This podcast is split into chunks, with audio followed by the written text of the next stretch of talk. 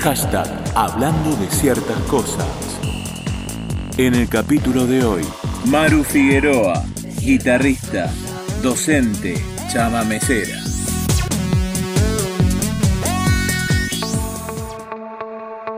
Y en este hashtag hablando de ciertas cosas, estamos con Maru Figueroa, guitarrista, docente en música de, de, chamamé a propósito de lo que es eh, el chamamé como patrimonio cultural inmaterial de la eh, humanidad, ¿no? Esto que, que ha declarado la, la UNESCO y el valor de, esta música, de este género, de esta cultura, de esta forma de, vivir, solamente está, y vamos a, aludir a eso a, propósito, ¿no? Quizás sí, obviamente no está, está más concentrado en la, en la Mesopotamia, en, en el Entre Ríos, donde, donde reside nuestra interlocutora, pero que se proyecta y se irradia a todos los, los rincones de, de nuestro país y también trasciende las, las fronteras. ¿Qué tal, Mar? Un verdadero gusto.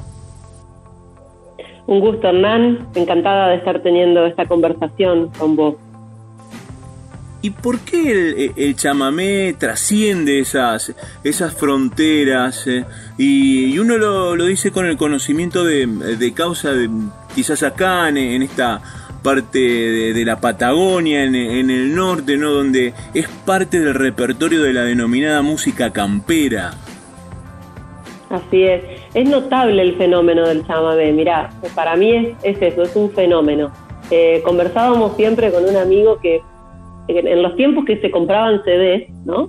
Ibas a la disquería y había un, un segmento que era folclore y otro que era chamamé, ¿no? el, chamamé, así como el tango, que, también ha sido declarado patrimonio inmaterial eh, hace ya muchos años atrás, eh, tiene como esa, se, distingue, digamos, o hace como una isla dentro de lo que es el, el folclore en general. Viste que generalmente hablamos de folclore nacional englobando mucho más al folclore norteño que al resto de las regiones. Bueno, con el chamamé ha pasado esto de que se ha mantenido un poco más al margen, digamos, eh, siempre distinguiéndose del resto del folclore, por así decir, también de alguna manera ha sido un género marginal. Eh, yo no, no, no, puedo aseverar, digamos, que esta marginalidad ha sido este, elegida o no, digamos, no, no podemos conocer estos, procesos tan complejos, ¿no? Pero evidentemente es algo que genera, eh, que tiene una potencia, digamos, que genera una fuerte identificación de gran parte de la población, ¿sí? Y que también tiene la potencia, así como lo tiene el tango, de convertirse en una música con gran proyección, digamos. Eh, uno puede escuchar un chamamé en una verdulera sola, lo puede escuchar en el conjunto tradicional, que suele ser la guitarra con el acordeón, eh, lo puede escuchar en una formación con orquesta, como se han hecho tantas versiones, con instrumentos eh, mal llamados a veces académicos, o sea, tiene una potencia lo musical que se puede expresar en una diversidad de formaciones impresionantes. Y por el otro lado, el chamamé tiene como muchos componentes, de otros tipos de expresión que no son estrictamente musicales y que también generan fuerte identificación, como puede ser el zapucay, como pueden ser los distintos tipos de danzas este, que se dan con, esta, con este ritmo, ¿no? con esta especie eh, como puede ser toda la tradición folclórica que engloba el chamamé y que es más que la música, ¿no? Yo creo que eso tiene, tiene que ver con que esto hoy pueda ser declarado patrimonio inmaterial de la humanidad eh, y, con, y con justa razón, ¿no es cierto? Y que realmente eh, mucha gente de nuestra región, como bien decías, es un género que, que surge y se cultiva o digamos se irradia desde este litoral argentino, eh, pero que cada persona que sale de ese lugar lo lleva a donde va. Entonces se va multiplicando en muchos otros lugares del mundo, no solamente de nuestro país. Hablabas de uno de los rasgos de la marginalidad y, ahí aparece la, la, postal o la película ¿no? que, surge de, de, esa musiquita como habla Teresa Parodi. Exactamente. Eh, sí, es, una música que durante mucho tiempo fue menospreciada, por así decir, o fue marginal, digamos, por, por de alguna manera ser discriminada, digamos, ser considerada cosa de tape, como decimos acá en Entre Ríos, ¿no? Eh, y creo que viene, vienen generaciones trabajando ya en una fuerte reivindicación de esto. Este, y no solo eso, sino en el contexto de nuestra provincia, puntualmente en Entre Ríos, es una provincia que se mantuvo bastante aislada, digamos, y el litoral en general está como eh, unido y separado por los ríos, ¿no? tenemos eso de que para salir de Entre Ríos sí o sí que cruzar el agua, digamos, cruzar el charco para donde sea que quieras dirigirte. Y eso ha hecho que los géneros que se cultivaron en esta provincia se mantengan un poco más, eh, durante más tiempo, eh, con cierta autenticidad, digamos, ¿no? Con cierta rusticidad. Eh, y en muchos casos de varias provincias de, de nuestro litoral, muy cercano a lo rural todavía, ¿no? Y bueno, y, gran parte de este, de este litoral, de la población de este litoral, que ha migrado a otras provincias, ¿no? En busca de trabajo, como, bueno, como Buenos Aires, y todo el, cordón, digamos, que rodea el, Gran Buenos Aires, que es altamente chamamecero. Lo mismo sucede en Rosario. Entonces, mucha gente que ha migrado desde este litoral hacia otra, a grandes ciudades eh, y por supuesto instalarse siempre en los, barrios obreros, los barrios trabajadores, los barrios marginales y dentro de las mismas ciudades que han ido creciendo aquí mismo en el litoral, o sea, yo soy de la ciudad de Paraná, estoy en la ciudad de Paraná y sé que el barrio chamamecero no es el barrio céntrico, ¿no? Siempre como en las márgenes se ha, se ha movido y se ha desarrollado fuertemente este, este género tan amado eh, y, qué, qué, loco hoy, ¿no? Hoy cultivado en todo el mundo y ocupando ahí el, el, primer puesto del ranking, digamos, llegando a ser declarado Patrimonio de la Humanidad. Es realmente algo eh, que hace unos años atrás creo que hubiera sido inconcebible. ¿Y cómo lo va tomando tu generación ya con eh, formación académica correspondiente? con la decisión también, ¿no? De, eh, te, voy a pedir que nos hables del grupo de, costa a costa, de, de hermanar, de, estrechar la, cuestión eh, académica para potenciarlo, eh, cómo, lo fueron definiendo. Un poco tomando, uno imagina, ¿no? Por asalto quizás algunas resistencias por parte de, la academia y también por parte de algunas resistencias de, aquellos eh, tradicionales, ¿no? Que, pretenden eh, que quede encuadrado dentro de un determinado lugar y espacio. Ahí va, mira, todo lo que, ni bien terminé de decir la respuesta anterior, me, me sigo quedando reflexionando, ¿no? Y yo puedo decirte, que yo no formo parte de ese barrio marginal donde en Paraná se cultiva el chamamé, pero que voy a ese barrio.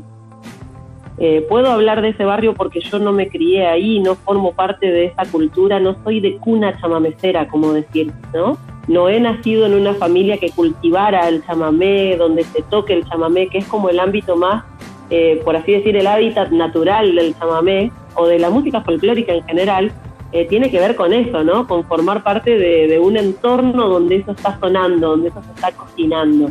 Entonces, eh, de costa a costa es el colectivo que a mí me permite llegar a ese barrio y a tantos otros barrios y a tantos otros eh, lugares, digamos, espacios simbólicos, digamos, donde nuestra música folclórica se, se cocina y se cultiva con total naturalidad.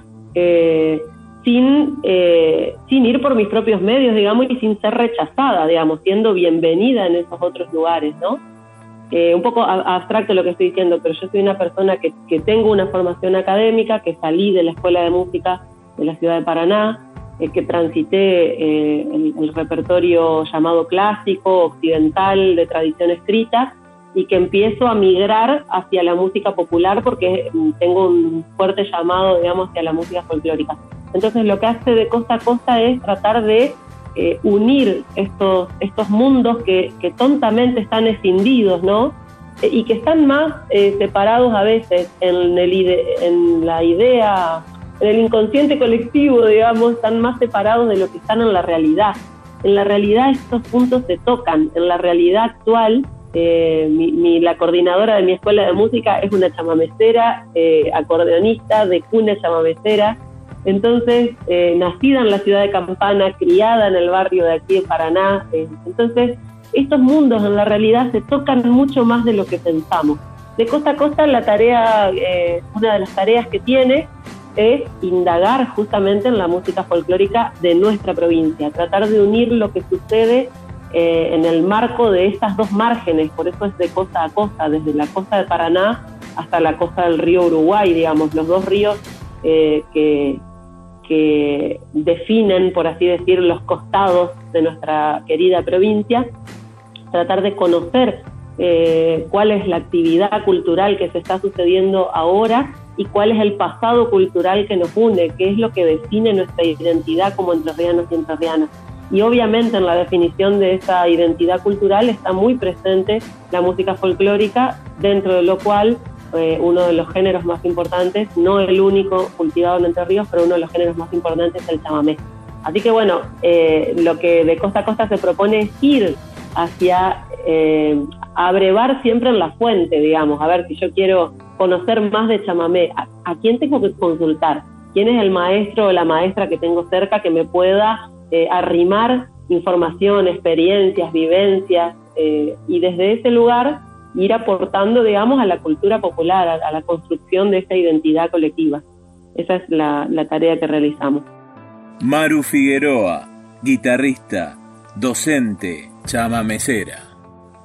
Y parte de esas tareas eh, es el, rescate de la figura de Abelardo Dimota, ya de 100 años de, de, su música, es un trabajo que han realizado de de rescate, de, registro ¿no? de una de las figuras consulares del chamamé ahí en Entre Ríos. ¿Cómo fue ese, trabajo? E insisto sobre este concepto, ¿no? La, la, decisión de registrarlo para que se pueda transmitir, ¿no? de, escribir su música, que eh, no solamente queda, eh, quede en el camino de, la transmisión oral, ¿no? sino que se pueda también disponer de, otras eh, herramientas ¿no? para la circulación. Bien, muy, muy importante lo que señalás. Abelardo Di Mota es, desde el comienzo de, de, Costa a Costa, allá por el año 2012, una figura pilar para nosotros. Siempre ha estado presente su música en los encuentros que hemos realizado, en las distintas actividades que llevamos a cabo desde el movimiento. Contarte y contar a quienes están escuchando también que mm, eh, una de las tareas principales nuestras es generar encuentros en los cuales nos reunimos durante varios días eh, a aprender, a tener talleres, a tener encuentros con maestros, a, eh, a guitarrear, por supuesto. En torno a eso surgió también un festival. Bueno, desde el año 2012 realizamos, entre otras, esta tarea. Y para esos encuentros, cuando nosotros, digamos, la mayoría de los que integramos el colectivo, el grupo de trabajo fuerte, digamos, de Costa a somos músicos y somos docentes, gran parte de, este, ese grupo. Entonces tenemos muy aceitado ese paso de la oralidad a lo escrito, que es lo que está ausente en la tradición estrictamente folclórica. Nosotros sabemos que la música folclórica es de tradición oral, ¿sí? ahí está su riqueza. Entonces nosotros transitamos esos dos mundos, esos dos mundos y ese paso de uno al, al otro con, con total naturalidad, con total fluidez. Entonces empezamos a escribir mucha música en función de poder enseñarla mejor, Em, y en función de poder funcionar mejor como grupo de trabajo nosotros, ¿no? Si te paso esta partitura de Dimota, enseñala en tal taller que vamos a dar, o lo que sea. Así empezó eso de empezar a escribir, ¿no? Más como una herramienta que necesitábamos nosotros para hacer nuestras actividades. Luego de que escribimos buena parte de, esta música que trabajábamos, eh, hicimos un cancionero que se llama Cancionero Volumen 1, que reúne 50 eh, composiciones de autores entrerrianos de distintos puntos de la provincia y de distintos géneros. Ahí ya hicimos una parada importante en esto de la escritura y por supuesto en ese cancionero eh, formaban parte eh, varias obras de Abelardo Mota. Entonces, cuando se avecinan los 100 años de su natalicio, que se estarían cumpliendo el 11 de diciembre del 2021, nosotros decimos, bueno, algo hay que hacer en torno a esta figura, estamos en contexto de pandemia, no podemos generar un encuentro, un concierto, bueno, ¿qué podemos hacer en torno a esta figura que para nosotros es tan importante, ¿no? Además de que tiempo atrás habíamos gestionado eh, incluso una juntada de firmas y un proyecto para que se hiciera un monumento en la ciudad de Villaguay y otro tanto de cosas, dijimos, bueno, lo que nosotros tenemos son partituras, lo que nosotros hacemos es eh, codificar esta información y quisimos poner a disposición de, del público en general, de los músicos en particular también, eh, no solo un grupo de partituras de Abelardo y Mota, sino eh, otras informaciones en torno a su figura, como son escritos sobre su obra. hay un prólogo de Tirso Fioroto en ese libro, un estudioso que es muy, muy allegado al movimiento. Hay también eh, una recopilación de homenajes que se han realizado a la figura de Abelardo. Hay eh, códigos QR para descargar obras de Abelardo eh, y para escuchar las versiones que nosotros transcribimos a partitura. Entonces es como una manera de, siempre meternos en esa grieta que queda ahí, que, se abre, ¿no? Eso de, de no, no pensar que son mundos separados, lo escrito y lo oral, sino que todo tiene que ir a parar a la, misma fuente. Y es una manera de también legitimar la obra de Abelardo Di Mota que para nosotros tiene eh, un potencial enorme, es una figura eh, innegable en la construcción de nuestra cultura. Y bueno, en, relación a eso estamos trabajando fuertemente para poder financiar un documental sobre su obra que bueno, hemos filmado eh, hace varios años y tenemos que, ahora dar el paso de la edición para poder llegar a, bueno, a la película de Abelardo Di Mota, concretamente, mostrar su figura y su obra, su paisaje este, en un formato audiovisual, así como lo hemos mostrado eh, humildemente en este libro, 100 años de su música, Abelardo Di Mota, 100 años de su música, que bueno, se, publicó en, versión digital y aspiramos a poder hacer una versión impresa ampliada, incorporando algunas otras cosas más que nos han quedado en el tintero en esta primera publicación. Estamos con Maru Figueroa, guitarrista, docente, eh, a propósito de lo que es eh, la mención por parte de la UNESCO, la declaración de eh, el chamamé como patrimonio cultural inmaterial de la humanidad. Y te pregunto como, eh, como música, primero sobre el, acordeón, después vamos a pasar a, la guitarra que es tu, tu instrumento, pero eh, el acordeón, ¿qué, mm, ¿qué valor, qué espacio tiene hoy eh, en cuanto a lo que es la, evolución de la, de, la sociedad, ¿no? Porque no sé si siguen siendo bienes familiares que se iban pasando unos con otros, que en tiempos de, sobremesa se compartían, ¿no? Bueno, los tiempos que corren quizás no, no permiten eh, grandes eh, o, extensas sobremesas, ¿no? Eh, ¿Cómo se va adaptando también y el, y el vínculo con el instrumento, con el acordeón de las nuevas generaciones? Sin duda es un instrumento que está asociado al chamamé, viste que estamos hablando del chamamé y preguntamos por el acordeón. Bueno, es un instrumento emblemático, digamos, de esta música sí contarte que existen eh, muy diferentes tipos de acordeón, ¿sí? En, Entre Ríos se ha popularizado mucho bajo el nombre de verdulera, eh, el acordeón a, dos hileras, eh, o tres hileras, o tres hileras y media, y es como un acordeón a botones pequeña, luego hay un acordeón a botones más, más grande, y también el acordeón a piano, otro instrumento. Em, entonces, bueno, primero que está esa, ese gran abanico, ¿sí? el instrumento en sí tiene muchísimas eh, posibilidades en su construcción. Como bien decís, a veces son instrumentos que estaban presentes en la familia. Yo quiero imaginarme que, capaz te digo una burrada, pero quiero imaginarme así como un piano, ¿viste? Un instrumento enorme, un mueble, una cosa eh, preciada, como bien familiar, que va eh, atravesando las, generaciones pero también eh, hace unos, tantos años eh, acá se empezaron a comercializar mucho las acordeones chinas, ¿sí? con todo lo que ha sido la expansión de la música vallenata, ¿no? la música colombiana. Entonces creo que hoy también hay como un acceso más sencillo al instrumento, pero a su vez esas acordeones que vienen este, para tocar vallenato no están tuneadas lo necesario para tocar chamamé. Vos sabés que el, género chamamecero tiene eso también, que alteran la afinación de los acordeones de cierta manera y las voces, ¿no? Lo que hace que suene con tal o con cual color eh, para que suene a chamamé y para que tocarlo sea este, más posible. Entonces, bueno, hay como una mística ahí en torno al acordeón que, es funcional al chamamé o no, Y entonces hay todo un circuito, eh, todo de circulación justamente, eh, valga la redundancia, de acordeones con luthiers que están en distintos puntos eh, y que van haciendo estas afinaciones ¿sí? y que también van comercializando esos instrumentos, que muchas veces cuanto más viejos son, mejor suenan, ¿no?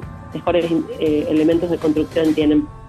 Contar también que en la ciudad de Paraná es, si no me equivoco, la primera y si no una de las primeras en abrir en el marco de la Escuela de Música una cátedra de acordeón. ¿sí? Nosotros tenemos hoy una carrera de acordeón ¿sí? en, la, cual la gente se puede inscribir y estudiar ese instrumento en una escuela, lo cual es eh, importantísimo y lo cual es muestra también de que hay una demanda social.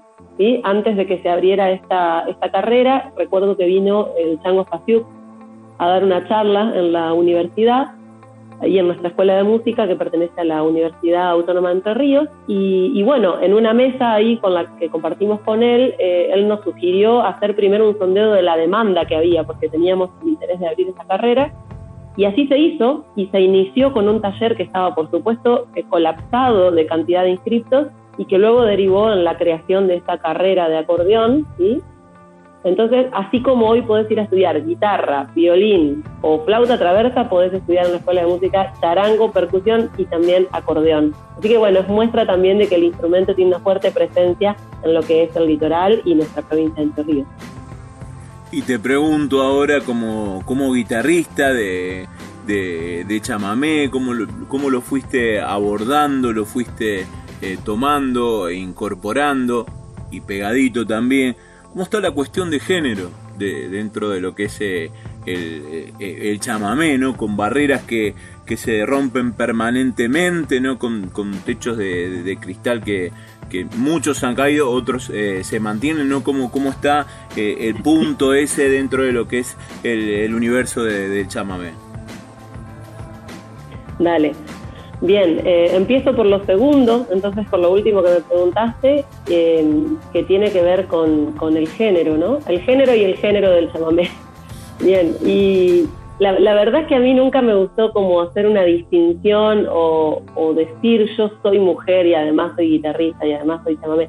La verdad es que em, dentro del mundo de la guitarra también es bastante difícil, digamos, hacerse un lugar como mujer eh, y no es algo que a mí, por lo cual me haya gustado nunca embanderarme, digamos. Lo que más queremos las mujeres es ser reconocidas por lo bien que hacemos las cosas y no por ser mujer. ¿eh? Entonces, eh, ese es el primer punto y en relación a eso y, la recientemente aprobada ley de, ley de cupo, hay veces que se nos genera a ciertas personas una contradicción en relación a eso, ¿no? Pero evidentemente es una herramienta necesaria para que empiece a suceder eh, que se visibilicen las artistas mujeres tanto en el marco del chamamé como dentro de cualquier otro género musical, ¿no? Que podamos efectivamente acceder a un escenario, a una contratación, a un buen caché, a, todo lo que puede acceder un hombre sin plantearse si es hombre o mujer, ¿no? Entonces, bueno, eh, entiendo que la, que la ley de cupo viene ahí a, a arrimar un poquito las posibilidades y lo he podido comprobar en, carne propia porque estuvimos presentes en la, Nacional del Chamamé en el año 2020 junto a Marcia Müller, eh, en, el primer verano, digamos, que fuera aprobada la ley, en el año 2021, recientemente en, febrero, formando parte con mi trío del, Festival de Federal de Chamamé, que era un lugar bastante reacio a incorporar programación con mujeres. Entonces, creo que la ley de cupo nos va eh, habilitando eh, nuevas posibilidades. Recientemente eh, he ido a, grabar a Corrientes para el, Festival de Invierno de Chamamé, que también es un espacio donde se escucha el chamamé de otra manera. entonces, bueno, lo puedo comprobar y, y decir fehacientemente que la ley de cupo funciona, que abre puertas, que facilita el acceso de las artistas mujeres a estos espacios dentro de los cuales, bueno, hay una tradición de, no incluirlas o de incluirlas más como figurita, como ornamento, ¿sí? Eh, es muy común la mujer chamamecera como cantante, ¿sí? Nosotros tenemos grandes figuras de las voces, eh, como Ramona Galarza, puede ser, o como María Ofelia. Eh, entonces, tenemos esa, esa idea de que la mujer puede ser cantante o de que puede estar ahí la tenemos como, como que está bien que esté, pero en cierto lugar. ¿no? Entonces lo que queremos ahora nosotros es tomar el lugar que queramos, ¿sí? que las instrumentistas también podamos acceder eh, a esos lugares, las compositoras, las arregladoras. Eh, y bueno, en, relación a eso, entonces también en cuanto al instrumento, yo no soy una persona, te decía, que me haya criado en cuna chamamecera, sino que entré por el lado menos esperado, digamos, al chamamé. Entré a través de una partitura que me acercaron en, en mi tránsito en formación, digamos, y flasheé con esa música. Después eh, entré al colectivo de Costa a Costa y empecé a conocer un caudal de música que me fascinó. Luego me encontré con Diego Spíndola, que es un guitarrista tremendo, eh, que, vive en la ciudad de Paraná, y le pedí que me enseñara, que me diera clases, y él con toda la generosidad que, tiene, eh, accedió, me empezó a enseñar y después me invitó a tocar en su formación como en un trío, ¿no? Entonces tuve la posibilidad de compartir con grandes nombres, este, o sea, compartir un escenario con Rudy Nini Flores, compartir el escenario con Mateo Villalba, gracias a la mano de, Diego Espíndola, que bueno, que es un hombre, pero que me abrió una puerta, ¿sí? Personas con, una generosidad que realmente no miden si vos sos hombre o mujer, sino eh, cómo tocas, si hay feeling, si se puede construir algo con vos, hay muchas cosas que van mucho más allá del género este, como, como identidad de género y como identidad de género musical, ¿no? Así que bueno, mi, mi acceso al, a la guitarra chamamecera fue un poco ese recorrido que te cuento. Primero a través de una partitura, después a través de buscar por fuera de la enseñanza académica todo lo que pude, eh, fuertemente el aprendizaje eh, de la mano de Diego Espíndola y sobre todo con el trabajo del colectivo de Costa a Costa que es mi casa, es mi hogar musical eh, desde hace unos cuantos años. Maru Figueroa, guitarrista, docente, chamamecera. Si le tenés que hablar a, a, las y los eh, guitarristas desde el instrumento, ¿qué, qué, te brinda? ¿Qué territorio te, te, ofrece el chamamé para, para la expresión como, como instrumentista? El chamamé me dio algo clave y en un momento clave a mí, que fue formar parte de una sonoridad más grande, porque hasta ese momento yo siempre había sido solista de guitarra, había compartido en grupos, en dúos, pero yo, gracias al chamamé, pude formar parte de una masa sonora inmensa, que es algo que, la guitarra muchas veces eh, no tiene cuando se cultiva en contextos académicos, ¿no? Como no formamos parte de la orquesta como instrumento, nunca tocamos con 20 personas. El chamamé me posibilitó eso, tocar con mucha gente a la vez, sentirme parte de una masa sonora más grande e intuir que esa masa eh, de la que me estaba sintiendo parte es mucho más que la música, es mucho más incluso que el chamamé, ¿no? Eh, pero en principio me posibilitó eso, con un simple rasguido y unos cuantos acordes, yo podía formar parte de algo enorme, algo que me trascendía a mí, a mi guitarra, a mi compañero que estaba al lado, algo que es realmente trascendental, digamos, y que, creo que es como la vibra del Zapucay, ¿viste? Como está ahí, tiene una, una fuerte potencia que une el cielo con la tierra, eso es el chamamé. Eh, y para mí fue esa, esa puerta, digamos, que se abrió eh, desde lo que es trabajar mucho el acompañamiento y el, y el rasgueo del chamamé. Y pensar esto, que, que el recurso del rasguido es algo que está configurado en muchos años de, transitar de un pueblo. Ahí en esos movimientos que van así, WhatsApp, para arriba, para abajo, en cierto orden, con cierto ritmo, en ese rasgueo está codificada la identidad del género chamamecero y la identidad cultural de un pueblo. Entonces es muy grande a lo que uno accede cuando simplemente se propone cantar y rasguear, no sé, Mercedita, ¿entendés? Es muy enorme lo que está codificado en esto que uno está haciendo. Hablaste de mm, que se escucha distinto o, diferente eh, el chamamé en Corrientes. ¿Hay características este, eh, eh, particulares dentro de lo que es toda la, Mesopotamia? Hablo y llego hasta, hasta Misiones también. Cada, cada lugar, cada espacio tiene características. Esas características se respetan por la, división política de las provincias o es por regiones. Tiene, ¿Está vinculado a eso? sin duda hay, hay distintas maneras de interpretar el chamamé, incluso hay distintas maneras de interpretar el chamamé en Santiago del Estero, digamos, ya se toca muchísimo el chamamé y, y, es nada que ver a cómo se puede tocar en Corrientes o en Misiones o en Entre. Puntualmente en la provincia de Entre Ríos hay una marcada preferencia por la tonalidad menor o el tono menor, como se dice popularmente, eh, en, contraposición a la tonalidad mayor, que es mucho más habitual eh, en la música chamamecera correntina. ¿no? no quiere decir que sea exclusivo de esta división política de provincias, pero sí podemos notar que, por ejemplo, en Corrientes es muy común eh, tocar en tonalidad mayor, con poca cantidad de acordes, pero con muchísimas variaciones melódicas. Es muy común el canto a dúo, ¿sí? Eh, y son cosas que, bueno, también tienen que ver con eh, los músicos que puntualmente accedieron a la industria, a la industria discográfica con esas estéticas que quedaron plasmadas en esos discos y que hacen que hoy identifiquemos con cierta manera de hacer el chamamé a Corrientes o a Misiones o a Entre Ríos. En contraposición a eso, en Entre Ríos es mucho más común, como te decía, la tonalidad menor, el canto solista en lugar del canto a dúo. Eh, tenemos en lugar de, de, esta, de este floreo de melodías muy variadas, solemos tener arcos melódicos mucho más grandes, melodías más extensas que creo que tienen que ver con el desarrollo armónico de nuestra música, ¿sí? la, la música en modo menor te ofrece una paleta mucho más rica de acordes, entonces eh, hay otras posibilidades melódicas asociadas a eso, eh, así como también las, eh, los temas hechos con, con motivos muy breves, ¿sí? como en ramilletes de notas, mientras que en la música correntina está fuerte la presencia de lo escalístico, ¿no? Bueno, un poco técnico lo que estoy diciendo, sería mejor ejemplificarlo con un poco de música, pero ahí queda la, la inquietud, pero sin duda que el chamamé tiene como muy diferentes maneras de ser abordado dependiendo de la zona en la que se lo toque o se lo componga o se lo cante.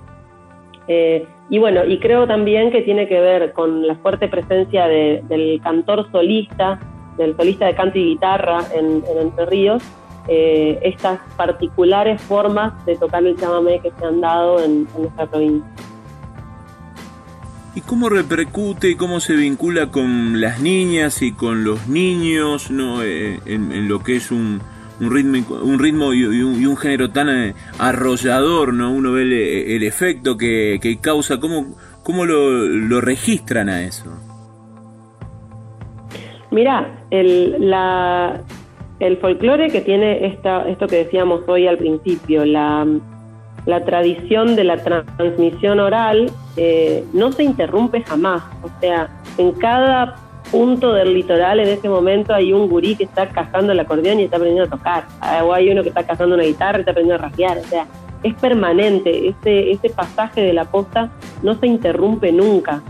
Eh, eh, por suerte, por suerte no se interrumpe nunca. Entonces, siempre hay gente que está, como está muy viva esta música, hay muchos músicos y hay mucha, mucha gente creando música.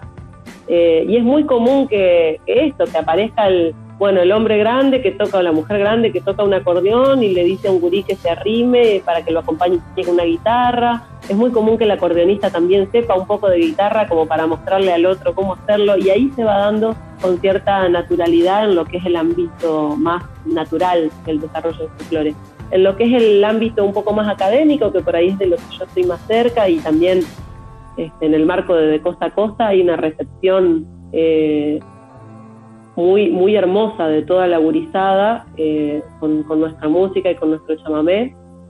En general, los niños y las niñas son receptivos a lo que vos le des.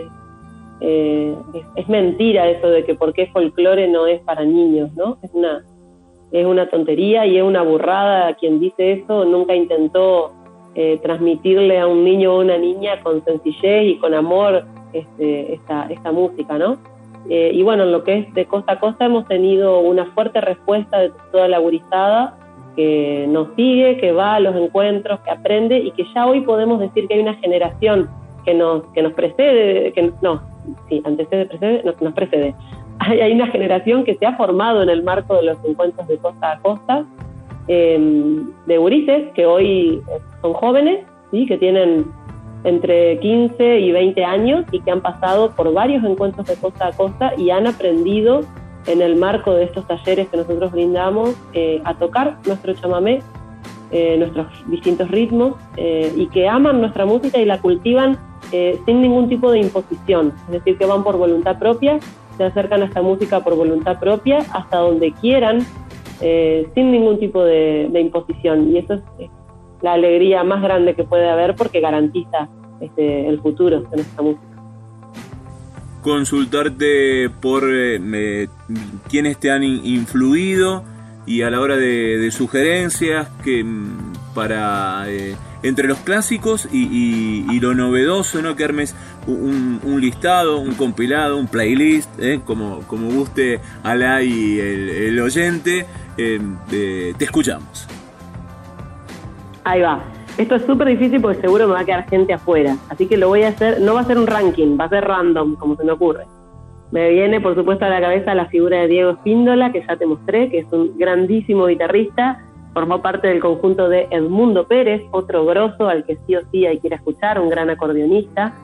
Eh, ahí también la gran voz maestra de Juan Cabral, otra grandísima voz de Entre Ríos, Octavio Zuna, que partió hace poquito tiempo, un grandísimo cantor de chamamé. También me viene, por supuesto, la guitarra de Rudy Flores y de Nini Flores, su grandísimo acordeón, ellos como puntal de lo que fue la innovación en, el chamamé. Por supuesto, a la misma altura, este, eh, Raúl Barbosa y el Chango Spasiuk, eh, eh, con sus con sus composiciones, con sus distintos acordeones, ¿eh? Chango Faciuk, el acordeón a piano, este, Raúl Barbosa, el acordeón a botonera.